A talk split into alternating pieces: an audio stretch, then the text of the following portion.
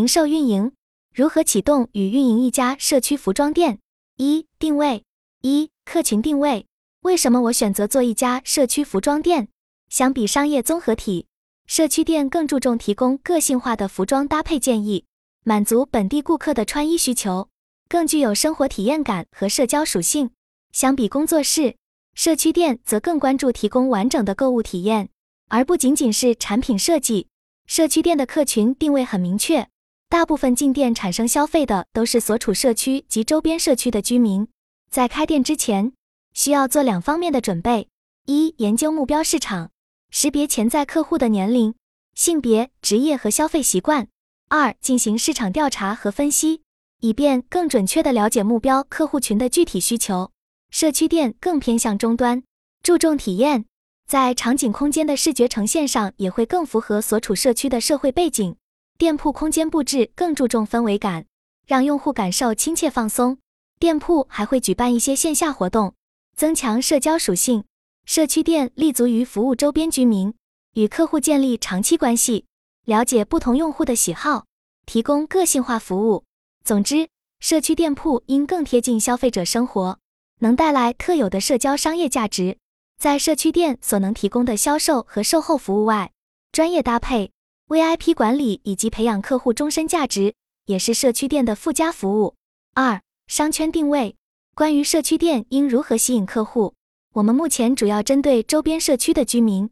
选择商圈时，要考虑交通便利性、人流量以及与目标客户群的匹配度，对比分析竞争对手在同一商圈的表现。以便做出更有针对性的战略决策。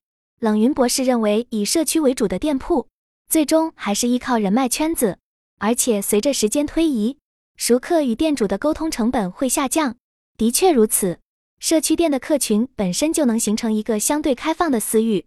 如果你有好的产品和服务，大家口口相传是最常见的推广方式。为了增加和顾客之间的联系和互动，保持顾客的消费活跃度。我们会保持每周快速更新新品，并在交流中发掘顾客隐性需求。社区店与顾客之间的距离相对更近，我们很多顾客进店除了有消费需求，还会有倾听和交流的需求。从这些互动中，我们能够获得很多信息来帮助选款上新。目前我们是采用自主设计款式的方式，相比商场可以更快响应市场和顾客需求，而且在产品上也有一定的独特性。在店铺运营上，社区店的经营需要重视线下场景营造，打造舒适社交空间，可以设置读书区域、茶水间等。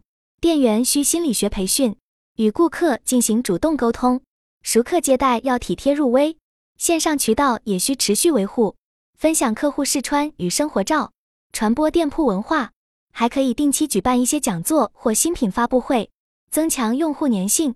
也要借助数据化方式来管理顾客信息，进行精准营销。如果能够融合线上线下资源，为客户提供充沛的社交商业价值，是社区店成功的关键。三、货品定位。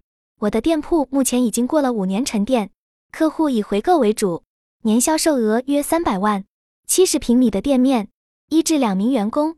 我们不采取会员充值制，而是以产品和服务赢得客户认可。冷云博士认为，这在商业街是非常可观的业绩。有云友问及，什么是我这家小店能够保持这一业绩的核心竞争力？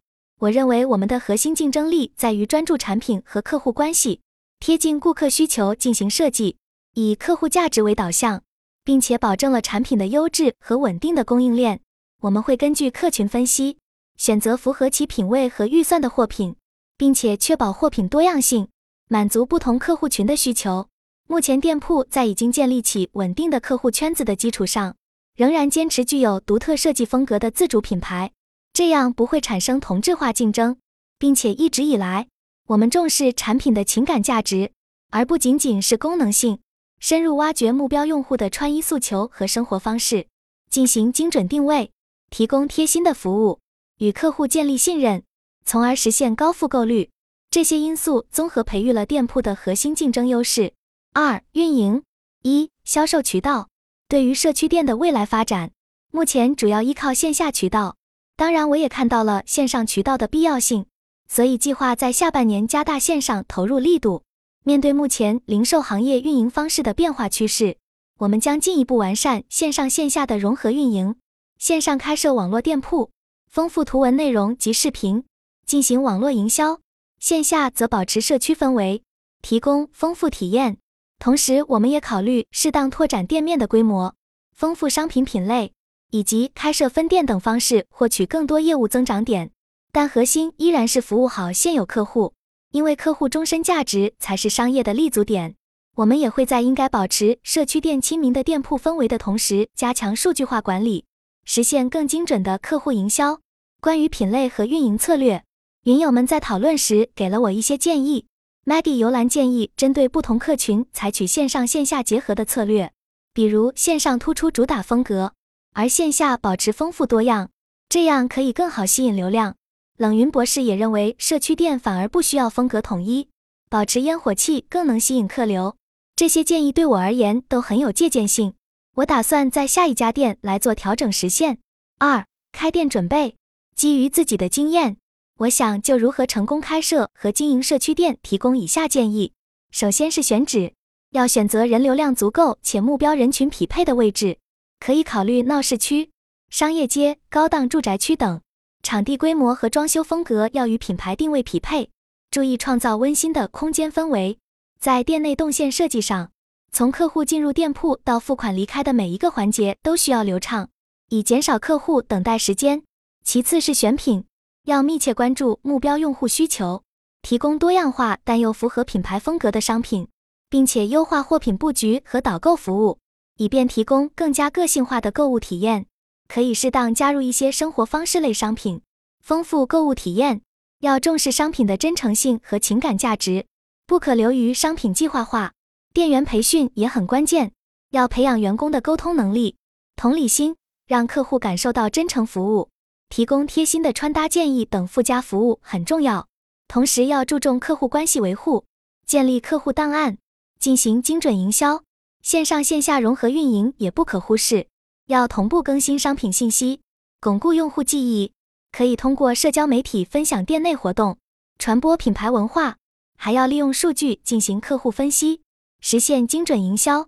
最后，企业家要具备情商与审美能力，关注用户细微需求，还要有经营头脑，做好供应链管理与团队建设。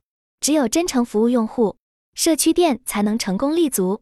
只有足够了解目标用户，并且能够向客户提供优质商品，营造温馨氛围，推崇真诚服务，才是一家社区店取得竞争优势的关键所在。我衷心希望这些建议对想要创业的朋友提供一些启发与借鉴。三、运营管理对于一家社区店而言，好的产品和好的服务是留住客户非常重要的两点。在产品上，我一直坚持统一定价。但很多云友认为统一定价很难操作，因为从消费者心理出发，总是希望能够便宜购买。但我认为过低的价格也损害企业信誉，员工也会因经常面对还价而产生挫败感。所以我建议社区店一定要坚持统一定价，在熟人社区更是如此，以免人情问题破坏规则，这是站住脚跟的关键。但定价也要考量同行水平，不可过高或过低。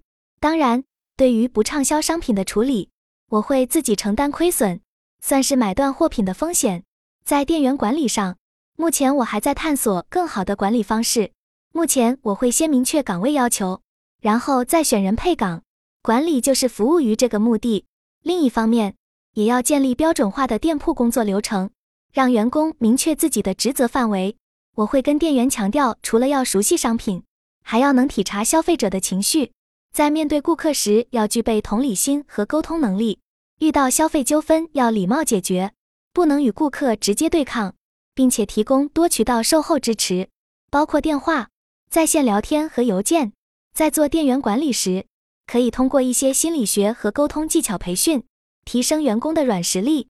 可以设置目标考核制度，但要注意方法，不可过于强调 KPI，导致员工有压力。能找到合适的员工是幸运的事。经理层要关心员工成长，提供培训机会。我还会定期与员工进行工作评估和生活交流，帮助他们解决困难，创建温馨的工作氛围也很重要。只有当员工对企业有归属感时，他们才会全心工作。总之，选对人是店铺管理的核心，而选好人并建立良好制度是店铺管理的关键。三、如何通过线上做好私域留存？针对线上推广，我计划重点打造个人 IP，并聘请专业团队进行新媒体运营。因为我自己对于线上的运营经验比较少，精力有限，我们也会开发线上店铺，提供网购服务，但主要以线下体验为主，线上为辅助。在渠道上，冷云博士建议我一开始谨慎选择矩阵运营，因为矩阵运营并不一定适合每个人，应选择最符合自己的方式。我目前的内容以产品为主，内容上希望能突出自己的穿搭审美与生活态度，同时传播店铺文化。与用户互动，不想过度商业化，而是保持一家社区店的真诚感。计划结合线上渠道，运用数据工具分析推广效果后，进行精准营销。希望通过线上线下联动，提升品牌影响力。目前我认为自己特别要学习的是如何讲好故事，使内容有张力。由此，云友们给了我很多相关的建议，比如 Maggie 游览鼓励我从找到第一个切入点开始积累经验。可以采取一定剧本化的方法，增加趣味性，同时可以关注抖音、小红书等平台的热点话题，融入内容中，也可以获得流量上的推荐。另外，还可以与一些网红、艺人进行合作，也是很好的曝光机会。在学习如何运营新媒体、传递价值观的路上，我还有很多需要学习的地方。经过思考，我认为自己的核心价值在于对产品设计的执着追求。以及对用户细微需求的洞察力，我可以打造选品设计师的个人形象。从以下几个方面来打造自己的 IP 内容：一、输出自己如何发现设计灵感的故事，分享常去的淘货地、设计师品牌等，也可以时尚生活方式为线索，讲述自己的精致生活点滴。二、输出关于如何发现自己独特风格的内容，分享选品标准与心得。三、传播优雅。真诚的生活美学和积极向上的个人风格，传递优雅温暖的氛围。四还可以分享一些管理方面的想法，如员工激励、顾客服务、维护老客户等团队建设的经验。除文章、视频外，也可以进行音频播客，逐步丰富内容与形式。内容不追求流量，但需要积累积淀，以建立个人影响力。我会把握好度，保持真诚为先。在积累了一定私域用户后，我们可以通过使用社交媒体平台如微信、微博等建立与客户的个人连接，定期发送个性化推送和优惠信息，以增加用户参与度。